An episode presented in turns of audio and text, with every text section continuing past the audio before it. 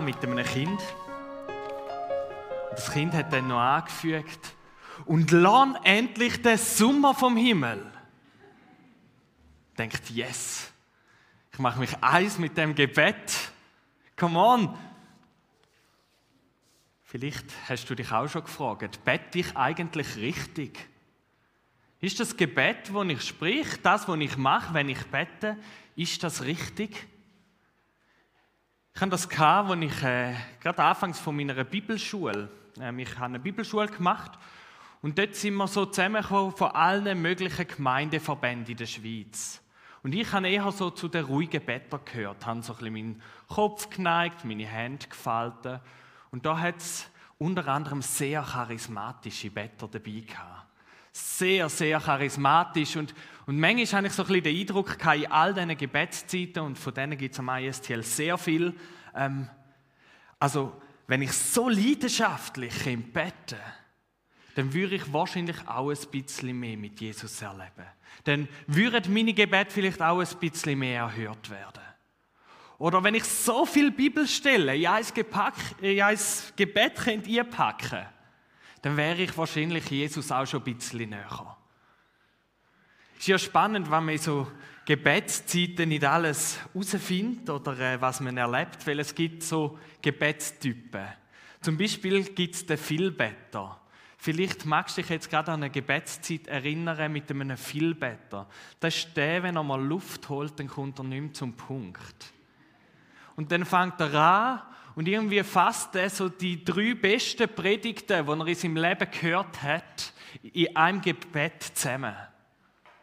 Und dann gibt es den Stummibetter, das ist der, wo, wo sich irgendwie nicht so recht kann ausdrücken kann. Der ist sehr still, sehr leislich.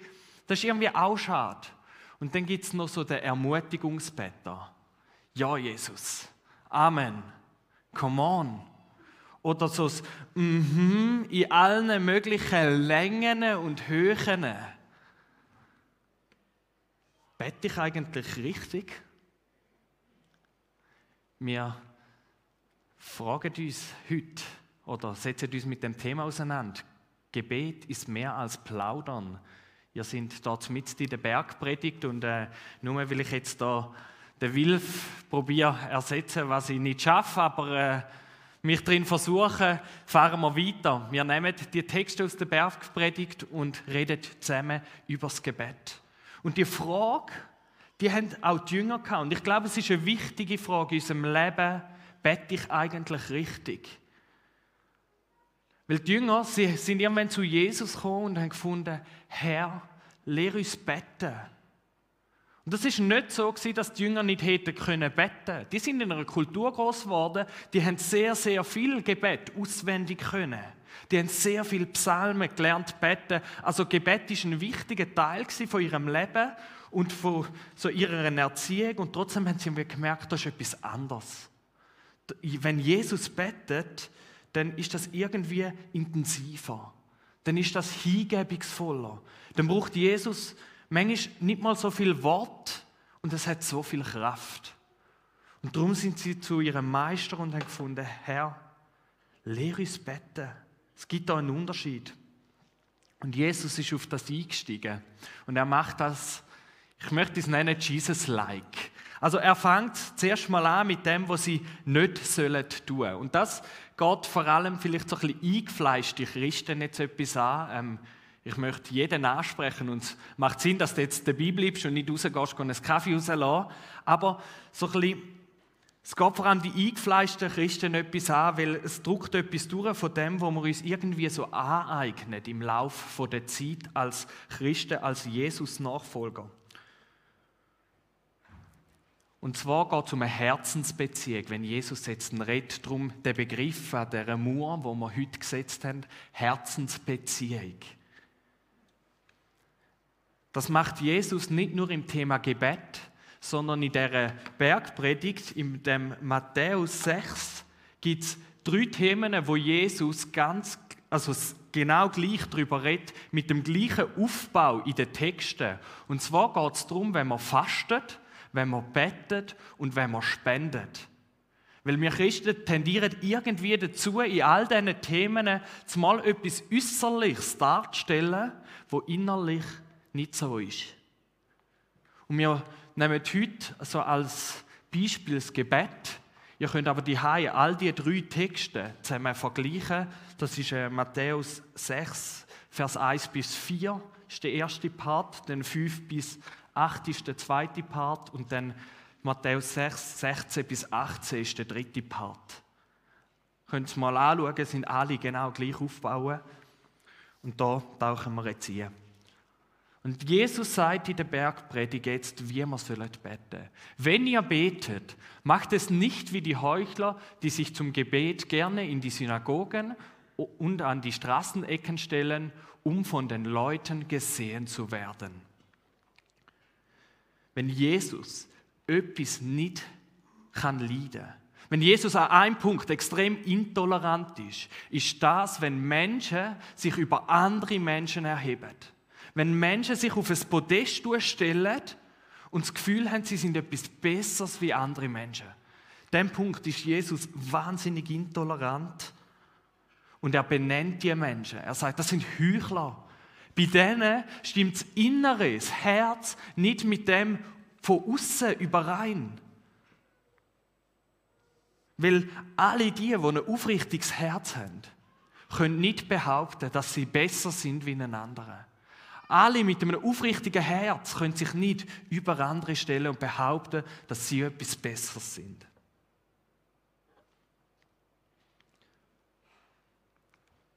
Und er fährt weiter, ich sage euch, sie haben ihren Lohn damit schon erhalten. Weißt du, der Wunsch von denen, die sich an die Strassenecke gestellt haben, die sich auf das Podest erhoben haben und vor allen Leuten betet haben? Ansehen, gesehen werden von den Menschen. Und in dem, dass sie das machen, in dem, dass sie sich so anstellen, werden sie gesehen von den Menschen. Menschen sehen sie, Menschen bewundern sie vielleicht sogar für das. Und somit haben sie ihren Lohn schon gehabt.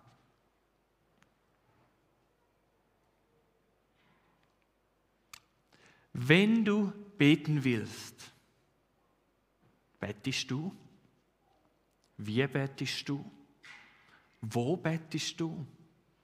Warum bettest du? In dem kleinen Teilsatz steckt so viel. Jesus hat ganz ein anderes Verständnis vom Gebet wie seine Jünger. Die Jünger, sie kommen aus einer Zeit, wo 400 Jahre lang nichts von Gott gehört worden ist. Da war still. Ihre Eltern, ihre Großeltern, ihre Vorfahren, keine Gebetserhörungen. Gott hat einfach geschwiegen. Ihr Land war besetzt und sie haben nichts gehört von dem Gott. Und sie haben geglaubt, dass der Gott existiert. Sie haben geglaubt, dass der Gott rettet und das Gebet nützt. Also war das Fazit vor allem von der religiösen Elite, das Volk ist zu wenig heilig. Bettet falsch, lebt das Leben falsch. Ist zu wenig heilig. Haltet Gebot zu wenig ein. Hat dir das auch schon jemand gesagt, wenn du für etwas betet hast und dein Gebet ist nicht in Erfüllung gegangen? Weißt du, glaubst vielleicht zu wenig. Wenn du ein bisschen heiliger wirst leben und ein bisschen mehr wirst beten, dann.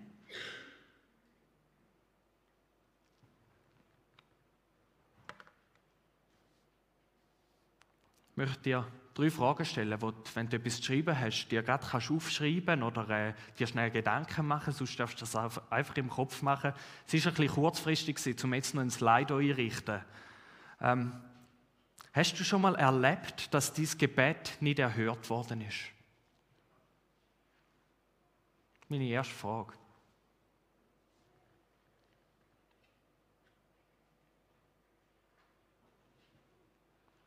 Und hast vielleicht sogar eine Antwort gehabt, warum dieses Gebet nicht erhört worden ist? Vielleicht mal denke ich, Gott hört mich nicht. Oder ich bete falsch irgendwie ist wahrscheinlich mein Anliegen nicht so richtig. Oder glaube ich wirklich genug gut?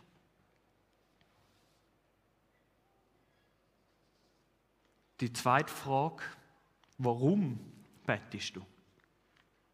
Mach dir mal schnell ein bisschen Gedanken, warum bettest du?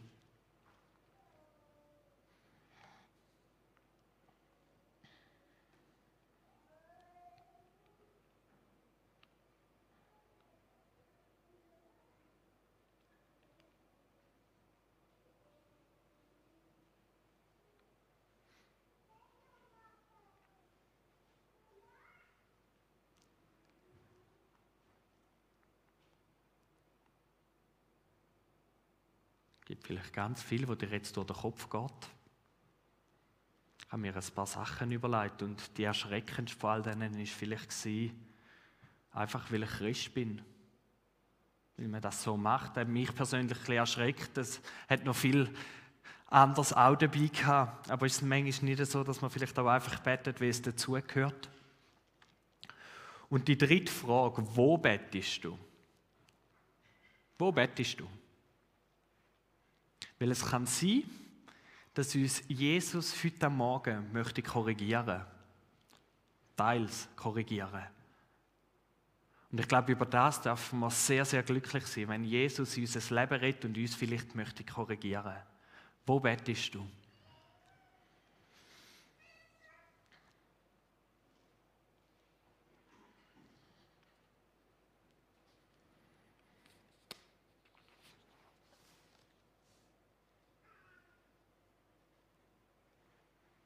Wenn du beten willst, und jetzt fährt Jesus weiter, geh in dein Zimmer. Also, wie bitte? Jesus? Kann ich nicht beim Autofahren beten, auf dem wunderschönen Weg dahin, so wo man an Zürichsee sieht und einfach vor Freude mit diesen schneebedeckten Bergen? Kann ich nicht beim Abwäschen beten? Kann ich nicht beim Laufen, beim Spazieren beten? Nehmt den nächsten Satz auch gerade noch dazu. Wenn du beten willst, geh in dein Zimmer und schließ die Tür. Jesus redet da von einem Schatz, den ich glaube, gilt es wieder zu entdecken. Und zwar redet er da nicht von einem Zimmer, wie das vielleicht du hast oder deine Kinder haben, ähm, mit einem Fernseher, mit einer Konsole, mit einem Haufen Boxen voll Spielzeug und Ablenkungsmöglichkeiten, sondern Jesus redet da von einem ganz einfachen Raum. Von einem Raum, wo du ungestört bist.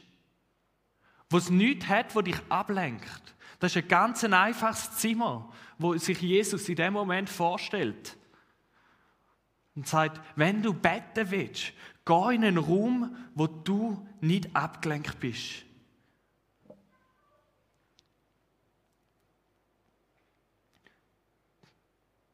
Geh in einen Raum, an einen Ort, wo du nicht abgelenkt bist und zu einer Zeit, wo du nicht gestört wirst. Gell, es gibt Sachen, die kann ich mit meiner Frau beim Abwaschen darüber reden, kein Problem. Beim Autofahren oder wenn wir sonst so unterwegs sind. Aber es gibt Sachen, da möchte ich ihre unteilte Aufmerksamkeit. Und dann schalten wir alles rundum ab, hocken zusammen an, schauen uns in die Augen und haben ein tiefes Gespräch. Es gibt Sachen, die, die kann ich nicht mit ihr bereden, wenn wir irgendwie abgelenkt sind, wenn rundum ein Tohu Wabohu ist, sondern dann wette ich ihre unteilte Aufmerksamkeit.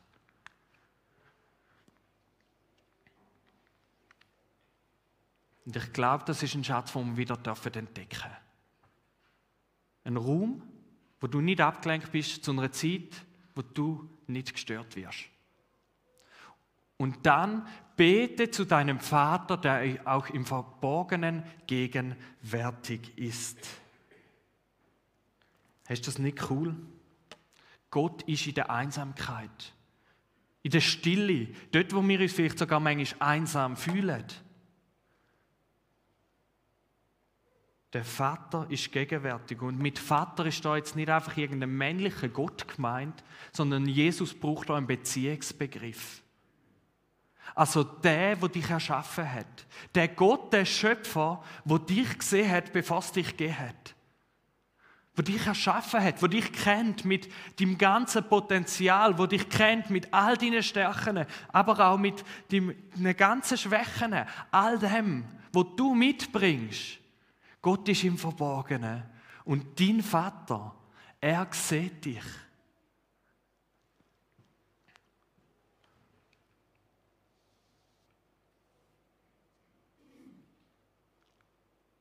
Und dein Vater, der ins Verborgene sieht, wird dich belohnen. Gehen wir nochmal zurück zum Lohn von denen, die sich an die Strassenecke stellen. Zu denen viel- und Lautbetter und wo so pompös tönt und wenn gesehen werden von den Leuten. Was ist ihren Lohn? Ihren Lohn ist Ansehen. Der Lohn vom Isolieren, sich zurücknehmen von seinen To-Dos, ist die Anerkennung von Gott.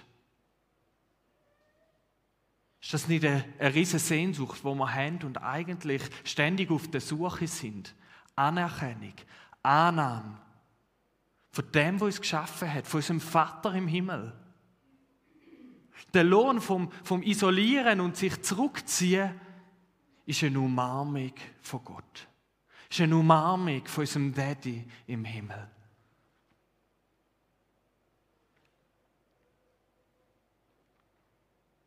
Von unserem ewigen Gott. Gell? Anerkennung von den Menschen, die ist bald mal wieder vorbei.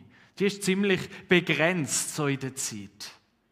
Der ewige Gott schenkt uns seine Anerkennung, schaut auf uns mit seinem liebenden Blick, umarmt uns. Ist das nicht all, all das, was wir eigentlich suchen und brauchen? Brauchst du mehr wie, wie der liebevolle Blick von Gott?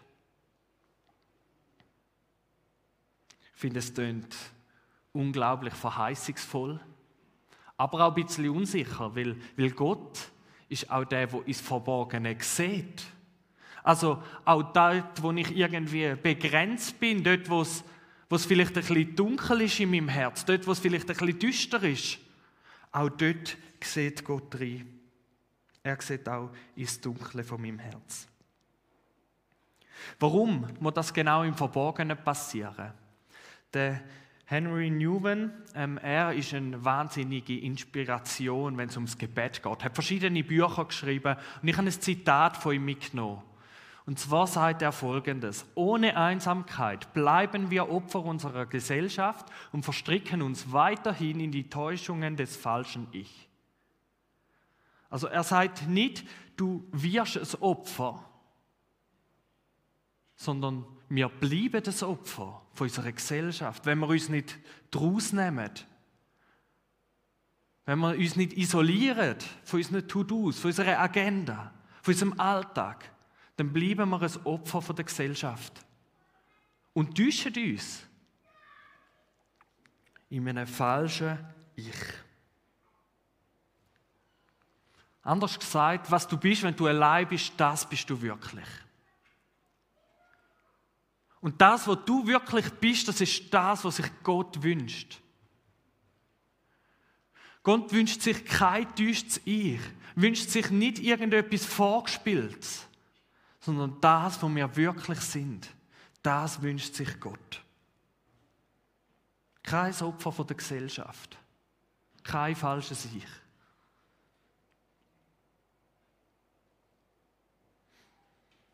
Und Jesus lädt uns ein, innen und außen gleich auf Gott ausgerichtet sein. Dass unser Innere und unser Äußere stimmt.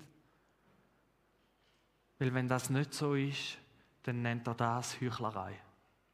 Jesus lädt uns ein zu dem, dass unser Innere und unser Äußere gleich auf Gott ausgerichtet ist.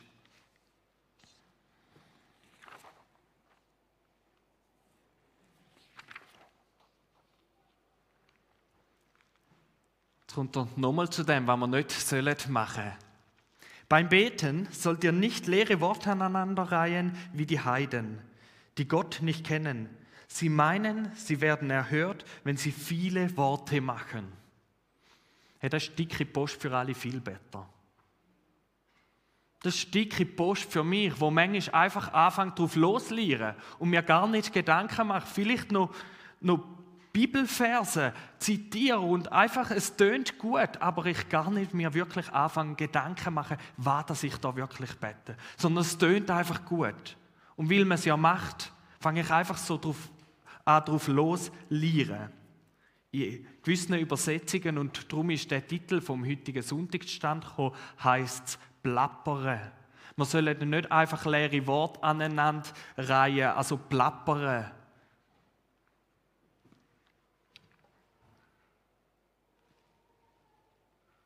Das beeindruckt Gott nicht. Mit dem können wir nur Menschen beeindrucken, aber nicht Gott.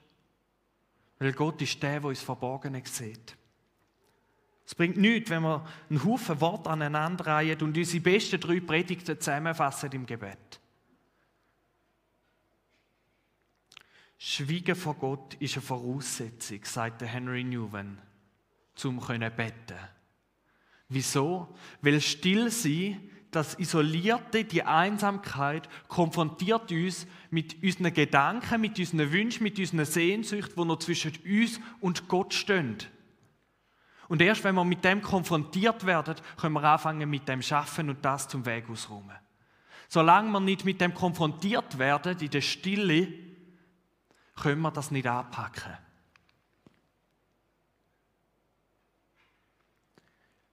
Schweigen vor Gott ist eine Voraussetzung und eine Bedingung, um eins werden mit Gott. Es geht nicht, ohne dass wir still werden, ruhig werden.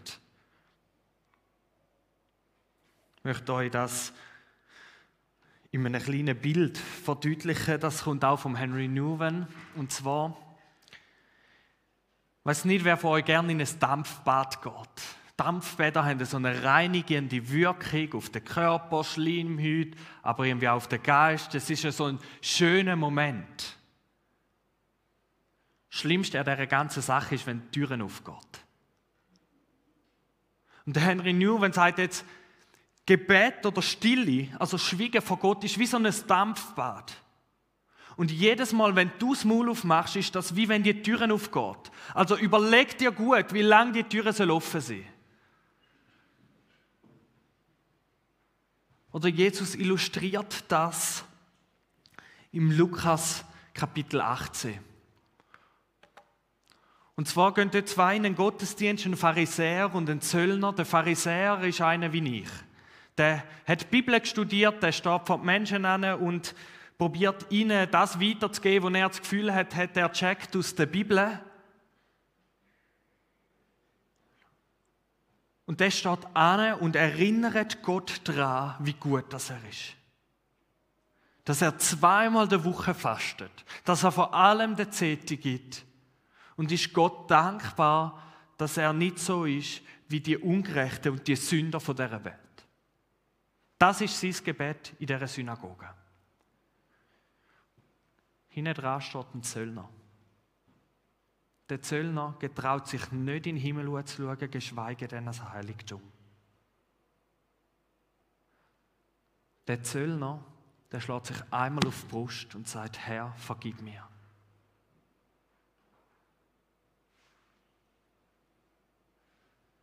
Und dann sagt Jesus im Vers 14, Lukas Kapitel 18, Vers 14, der Zöllner ist gerechtfertigt vor Gott, der Pharisäer aber nicht. Der Zöllner ist in die richtige Beziehung gerückt worden zu Gott. Das einfache Gebet, prägt von einer Zerbrochenheit, von einer Demut, das einfache Gebet von der Kapitulation vor Gott hat ihn in die richtige Beziehung zu Gott gestellt.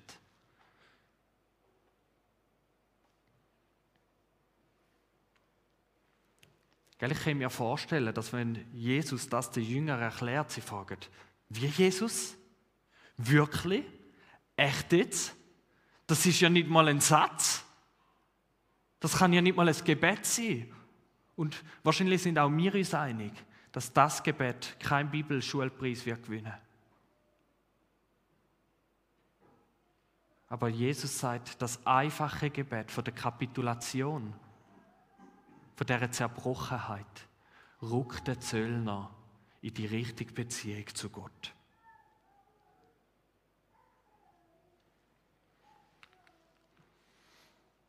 Macht es nicht wie sie. Also fangt nicht einfach an, drauf losbabeln, plappern, so wie man es kennt oder will man es machen. Dann, denn euer Vater weiß, was ihr braucht, und zwar schon bevor ihr ihn darum bittet. Ist das nicht cool? Dein Vater hat gewusst, was du heute brauchst für den Tag. Dass du deine ganz harte Kinder zum Haus ausbringst. An Liebe, an Geduld. Das, was noch wartet auf dich am heutigen Tag. Dein Vater weiß, was du brauchst. Morgen, wenn es wieder ins Geschäft geht.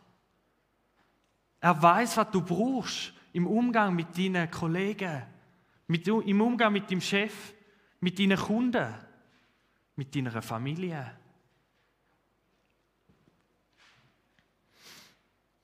Es löst in mir eine wahnsinnige Sehnsucht aus und eine Gelassenheit. Hey, Gott weiß es, was ich brauche. Er weiß es. Das ist die Botschaft vom Evangelium. Das ist ein Gott, der dich kennt und der lädt dich ein, dass du auch ihn darfst besser kennenlernen. Das ist das Evangelium. Ein liebender Vater, der weiß, was du brauchst, der weiß, was du nötig hast. Und wir ihm das nicht lang und breit im Gebet ausrollen. Und da drin aber vielleicht die Frage, warum denn beten, wenn Gott denn schon alles weiß? Warum soll ich also noch beten, wenn Gott ja schon alles weiß? Und Jesus, er führt uns genau dorthin. Er macht es nicht wie bei Haufen Gleichnis, wo er äh, dich so ein bisschen allein lässt und dich fragt, ja, überleg mal, wer du jetzt bist in dem Gleichnis und wie das jetzt Kind aussehen und für dich heißen sondern er führt uns eigentlich zu der Antwort von der Frage, warum sollen wir denn überhaupt beten? Und dann kommt er zu diesen bekannten Versen und ich hoffe, ich greife jetzt noch nicht zu fest vor, denn in eurer Bergpredigt, ich bleibe bei dem. Ihr sollt so beten, unser Vater im Himmel, dein Name werde geheiligt, dein Reich komme, dein Wille geschehe, auf der Erde, wie er im Himmel geschieht. Das Ziel vom Gebet ist, unseren Namen, unser Reich und unseren Willen aufzugeben. Es geht nicht um mich und nicht in Gott aufzuzwingen. Ziel vom Gebet ist, meinen Namen aufzugeben und dann nicht Gott aufzuzwingen.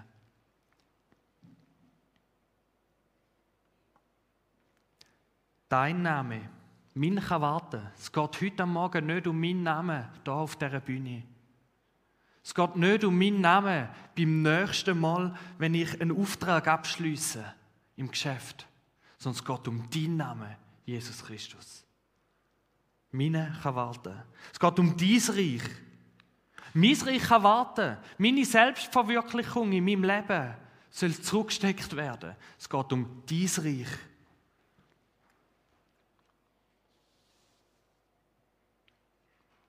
Dein Wille soll geschehen, nicht mein.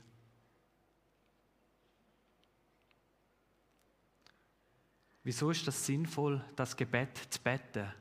Bevor wir uns in die ersten To-Dos stürzen, in die ersten Erziehungsversuche, in die ersten Meetings, in die Agenda, weil wir uns klar machen, um wer das Sache geht in unserem Leben. Jeden Morgen neu uns klar machen, um was das es wirklich geht. Welches Reich, das ich möchte bauen am kommenden Tag? An welchem Reich, das ich möchte weitermachen? An Sim oder an Mim?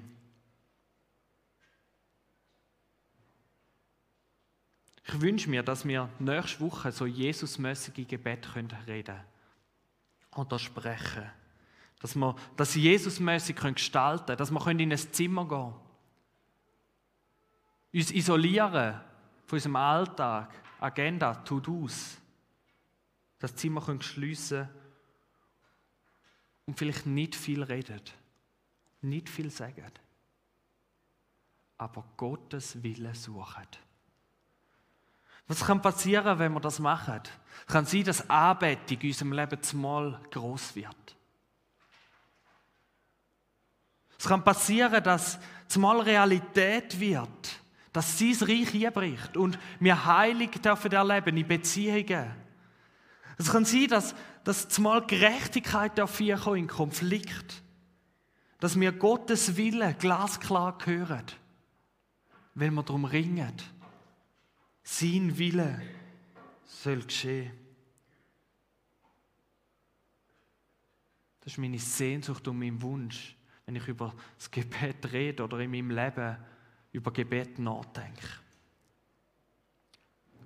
Der Preis, was es kostet, ist mein Name, ist mein Reich und ist mein Wille. Und meine Frage, die ich dir jetzt mitgebe, für die nächsten drei Lieder, wo wir zusammen dann singen, ist folgende. Bist du parat, dein Name, dein Reich und dein Wille aufzugeben? Weil diese Frage müssen wir klären im Gebet. Ich bete.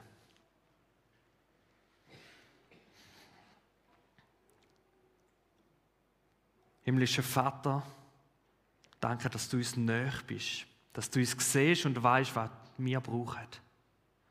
Du kennst all unsere Sehnsucht, all unser Verlangen. Und das tut so gut zu wissen, dass, die bei dir einen Platz haben. Du weißt, was wir brauchen. Und so bitte ich dich, dass du uns immer wieder zeigst, wo dass wir vielleicht innerlich und äußerlich nicht übereinstimmend unterwegs sind. Wo das unser Aussen und unser Innen nicht übereinstimmt. Und Jesus korrigiert uns dort. Lass uns jeden Morgen neu auf dich schauen und an deinem Namen, an deinem Reich und an deinem Willen weiterschaffen. Dass wir dir ähnlicher werden, Jesus Christus. Amen. Musik